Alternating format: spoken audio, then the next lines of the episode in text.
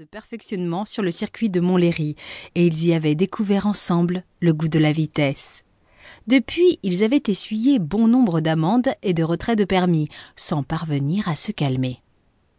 Après avoir jeté sa partition sur le siège passager, Louis se glissa derrière le volant. Avec un peu de chance, il pouvait arriver à Notre-Dame-de-la-Mer pour dîner. Frédéric devait déjà se creuser la tête devant les congélateurs. Tandis qu'il manœuvrait, quelqu'un tapa contre sa vitre et il actionna la commande électrique. J'ai beaucoup apprécié la séance. Ils ont toujours plus de talent avec toi.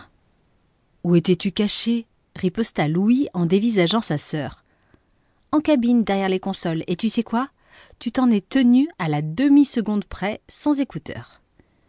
Alix, rappela-t-il, tu ne connais rien à la musique. Peut-être, mais tout le monde était content. Tiens, tu avais oublié la copie de la bande. Tu pars toujours trop vite. Appuyée au toit du coupé, elle le regardait avec une tendresse qu'elle ne cherchait pas à dissimuler. Frédéric m'attend, plaida Louis. Alors file. Comme elle s'écartait à regret, il la retint une seconde. Tu viens samedi? Je serai là en fin de matinée. À condition que tu me prêtes ton nouveau jouet. Il lui sourit avant de démarrer, de ce sourire incroyablement juvénile qui la bouleversait chaque fois. Leur ressemblance n'était plus très frappante. Enfant, on pouvait pourtant les confondre, en tout cas durant leurs premières années, jusqu'à ce qu'elle se mette à porter des robes à volants et lui des shorts.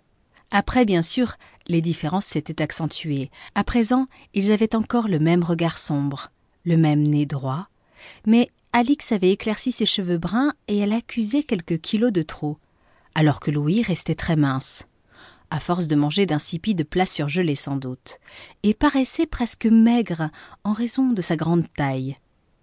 Sa séduction dont il n'avait pas conscience tenait dans ses pommettes hautes, ses joues creuses, ses yeux noirs, et son visage fin dont l'expression un peu dure se diluait parfois dans une irrésistible gaieté de gamin.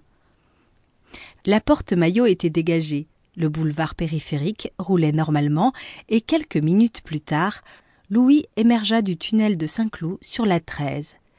Il glissa l'enregistrement dans le lecteur pour écouter le début. Sourcil froncé.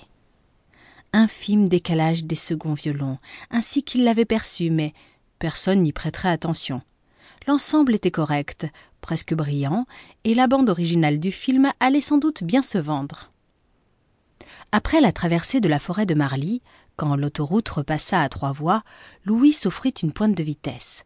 Le ronronnement du six cylindres était vraiment agréable. Alix allait l'apprécier à sa juste valeur lorsqu'elle l'essaierait. Au péage de Mantes, il expédia sa monnaie dans la corbeille et entendit aussitôt une voix nasillarde lui annoncer Pièce rejetée. Il aurait mieux fait d'utiliser la file des cartes bancaires. Deux gendarmes lui lancèrent un coup d'œil, tandis qu'il fouillait le vide-poche. Mais c'était surtout le museau agressif de l'Alfa Romeo qui les intéressait. Dix kilomètres plus loin, il quitta l'autoroute pour emprunter la nationale qui longeait les bords de Seine. D'abord un bras mort, puis toute la largeur du fleuve, qui ne se distinguait dans l'obscurité que par des miroitements intermittents. La montre du tableau de bord indiquait vingt heures lorsqu'il tourna sur la gauche, après Port-Villez, en direction de Notre-Dame-de-la-Mer. Il s'engagea sur la route qui serpentait à flanc de colline, ses phares balayaient les bois en friche, de part et d'autre, sans croiser personne jusqu'à l'entrée du hameau. Un endroit privilégié dont il ne se lasserait jamais. Il en avait la certitude.